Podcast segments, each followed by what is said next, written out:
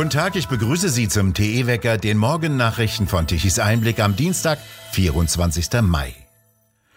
Heute beschäftigt sich der Bundestag mit der Wiederholung der Wahl in Berlin. Der Bundeswahlleiter hatte Einspruch gegen das Ergebnis der Bundestagswahl in Berlin eingelegt. Fehlende oder falsche Stimmzettel waren neben langen Warteschlangen vor den Wahllokalen, die dann teilweise schlossen, der Grund für Bundeswahlleiter Georg Thiel Einspruch einzulegen.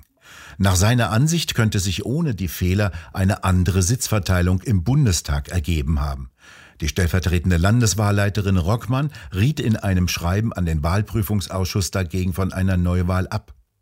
Auch die Wahl zum Berliner Abgeordnetenhaus, die gleichzeitig stattfand, war nach bisherigen Recherchen von Tichys Einblick nicht rechtmäßig. In mindestens einem Wahlkreis müsste die Wahl zum Abgeordnetenhaus wiederholt werden. Das ist das bisherige Ergebnis der Recherche von Tichys Einblick über die gravierenden Wahlpannen bei den Wahlen im vergangenen September. Dazu wertet das Team mehr als 40.000 Wahldokumente aus. So steht zum Beispiel im Protokoll eines Wahllokales, dass falsche Stimmzettel für die Erststimme ausgegeben wurden. Bis circa 8.20 Uhr wurden den Wählern zudem keine Erststimmenwahlzettel zur Abgeordnetenhauswahl ausgegeben. Bis dahin hatten bereits 22 Personen gewählt, heißt es im Protokoll, das Tichys Einblick vorliegt. Sie wurden bereits im Wahlregister abgestrichen, konnten die Stimme aber nicht abgeben. Wäre die Wahl ordnungsgemäß abgelaufen, hätte ein anderer Kandidat diesen Wahlkreis gewinnen können. Der Berliner Politiker Marcel Lute, der ebenfalls eine Beschwerde gegen das Wahlergebnis führt, erklärte dazu, Deutlicher geht es nicht. Wenn 22 Menschen gar keinen und 10 den falschen Stimmzettel bekommen haben, die Wahl aber nur um 19 Stimmen entschieden wurde, sei das verkündete Ergebnis keines, so Lute wörtlich. Dies sei berlinweit so. Bis gestern Abend musste die Landeswahlleitung in Berlin ihre Antworten an den Verfassungsgerichtshof abliefern. Bereits heute könnten Empfehlungen zu Isolation und Quarantäne aufgrund der Affenpocken vorgelegt werden. Dies meinte Karl Lauterbach am Montag am Rande der Weltgesundheitskonferenz in Genf. Kontakt zu Herstellern von Impfstoffen gegen Affenpocken habe er schon aufgenommen.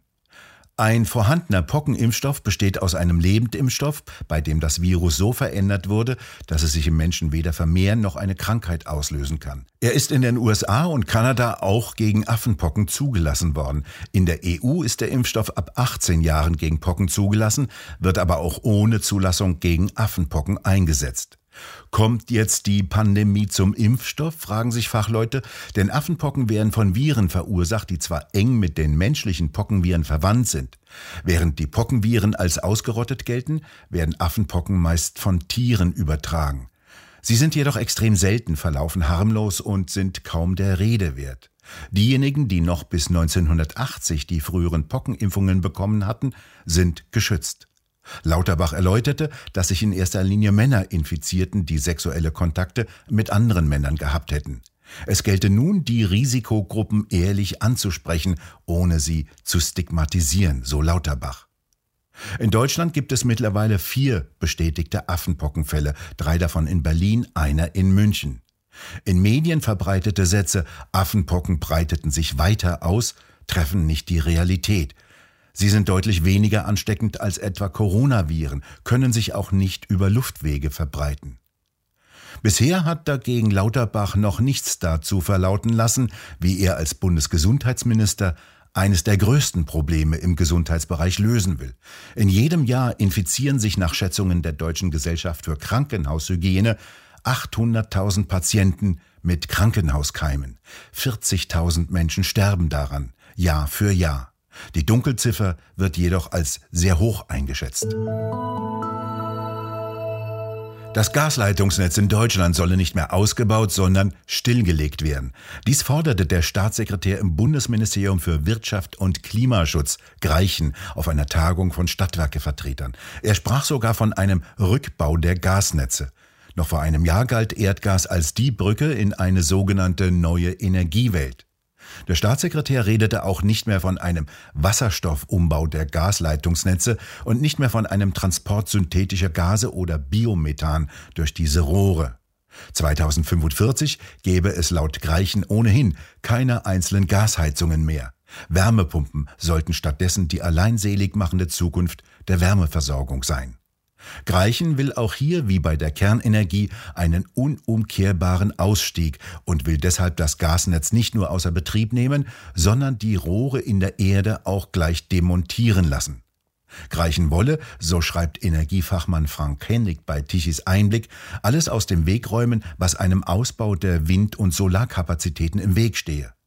Wer angesichts des absehbaren mehrdimensionalen Energiemangels meine, weiter was auch immer abschalten zu können, habe andere Interessen als die wirtschaftliche Stabilität des Landes und des Wohlstandes seiner Bürger im Sinne.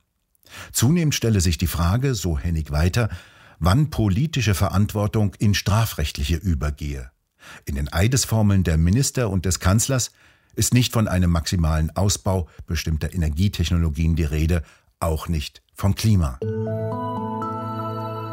Genau drei Monate dauert heute bereits der russische Angriffskrieg gegen die Ukraine. Der ukrainische Präsident Zelensky würde sich nur mit Präsident Putin als einzigem russischen Vertreter treffen, wie Zelensky in einer Videobotschaft vor dem Weltwirtschaftsforum in Davos erklärte. Angesichts des russischen Vorgehens gegen Zivilisten in den besetzten Teilen der Ukraine werde es jedoch immer schwieriger, irgendwie geartete Gespräche zu organisieren. Die Ukraine hat mittlerweile von 20 Staaten Zusagen für weitere militärische Unterstützung bekommen. Dies teilte US-Verteidigungsminister Austin am Montag in Washington nach einer Videokonferenz der neuen internationalen Ukraine-Kontaktgruppe mit, an der Vertreter aus 47 Staaten teilnahmen. Italien, Griechenland und Polen wollen Artilleriesysteme liefern, Dänemark weitere Raketen. Andere Staaten kündigten Unterstützung bei der Ausbildung der Streitkräfte an. Diese Kontaktgruppe besteht seit Ende April. An einem ersten Treffen im rheinland-pfälzischen Rammstein nahmen etwa 40 Staaten teil. Verteidigungsminister Austin kündigte für den 15. Juni ein nächstes Treffen in Brüssel an. Es soll am Rande von Beratungen der NATO-Verteidigungsminister stattfinden. Eine Ausgangssperre für Katzen sorgt weiter für Wirbel. Zwei Katzenbesitzer aus Walldorf im Rhein-Neckar-Kreis in Baden-Württemberg haben gegen eine entsprechende Regelung des Landratsamtes zum Katzenfreilaufverbot Widerspruch eingelegt. Dies teilte ein Sprecher des Landratsamtes mit. Viele Hauskatzen dürfen im südlichen Teil von Walldorf das Haus nicht mehr verlassen. Um die vom Aussterben bedrohte Haubenlerche zu schützen, hat das Landratsamt eine wohl bundesweit einmalige Allgemeinverfügung erlassen. Demnach dürfen Hauskatzen bis Ende August 2022 sowie in den nächsten drei Jahren jeweils von April bis August nicht mehr vor die Haustür. Der Widerspruch der Katzenbesitzer wird zunächst durch die untere Naturschutzbehörde geprüft und dann dem Regierungspräsidium Karlsruhe vorgelegt. Bislang sei nur ein Widerspruch begründet worden. Hier wurde angeführt, dass das Verbot des Freiganges zu Verhaltensänderungen und Unruhe bei Nacht bei dem Tier führe. Außerdem halte sich die Katze nur im unmittelbaren Umfeld des Hauses auf. Wenn der Widerspruch abgelehnt wird, können die Betroffenen klagen. Keine Probleme sehen Landratsamt und übrigens auch Natur- und Umweltschutzorganisationen bei den immer häufiger aufgestellten Windrädern.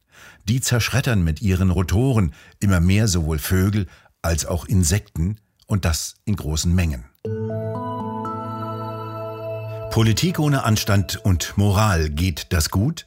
Das ist die Frage, die Laszlo Trankowitz, langjähriger Auslandskorrespondent der DPA, Moritz Hunzinger, Unternehmer und PR-Berater sowie Monika Hausammann, PR-Beraterin und Krimi-Autorin mit Achim Winter und Roland Tichy in der neuen Ausgabe des Talks Tichys Ausblick diskutieren. Gerade die sendungsbewussten Journalisten in den öffentlich-rechtlichen Anstalten, die wollen ja nicht nur vermitteln die Ereignisse und die Darstellung der Gegenwart, die haben auch eine Botschaft. Und die haben auch, glauben Sie, einen Erziehungsauftrag. Und immer mehr Journalisten, das hat wiederum auch mit unserer Ausbildung zu tun, mit, den, mit der Stimmung an den Universitäten, äh, dass es eine Ideologisierung gibt in Richtung wir müssen, wir leben in einer so unzulänglichen, so äh, äh, fehlerhaften Gesellschaft, dass wir die verändern müssen. Und wir tragen dazu bei, mit unseren moralischen Ansätzen die Gesellschaft zu verbessern. Und wer sich dagegen wehrt, der wehrt sich nicht nur, weil er da moralisch was falsch macht, sondern der wehrt sich auch im großen Sinne, wir kommen ja nicht weiter zu dem besseren Gesellschaft, zum besseren Menschen im Extremfall. Und das ist in den Medien sowas von weit verbreitet dieser Sendungs, äh, äh, dieses Sendungsbewusstsein, dass man auch als Pädagoge wirkt, dass man entscheiden möchte, was ist dem Leser zuzumuten, was ist dem Zuschauer zuzumuten und was halten wir besser zurück. Das Ganze ist auch ideologisiert. Politik ohne Anstand und Moral im Talk Tichys Ausblick auf der Webseite tichiseinblick.de. Aufatmen bei den Landwirten. Gerade noch rechtzeitig kam für die Landwirtschaft der große Regen der vergangenen Tage. Die Aussaat verlangte dringend Wasser, doch die Böden waren vielfach ausgetrocknet. Die Wassermengen jetzt sorgten wieder für ausreichend feuchte Böden. Heute wird es deutlich kühler, wie auch in den kommenden Tagen. Vereinzelt regnen sich noch Schauer aus, im Süden können die noch ein wenig länger regnen. Es bleibt in den kommenden Tagen unbeständig und wechselhaft, teilweise kommt auch die Sonne durch. Die Temperaturen schwanken um die 20 Grad, im Süden kann es etwas wärmer werden. Doch für die kommenden Tage skizzieren die Wettermodelle einen Zustrom kühlerer Luftmassen, die aus Nordwesten hereinkommen und es deutlich kühler werden lassen. Wir bedanken uns fürs Zuhören. Schön wäre es, wenn Sie uns weiterempfehlen. Weitere aktuelle Nachrichten lesen Sie regelmäßig auf der Webseite tichiseinblick.de und wir hören uns morgen wieder, wenn Sie mögen.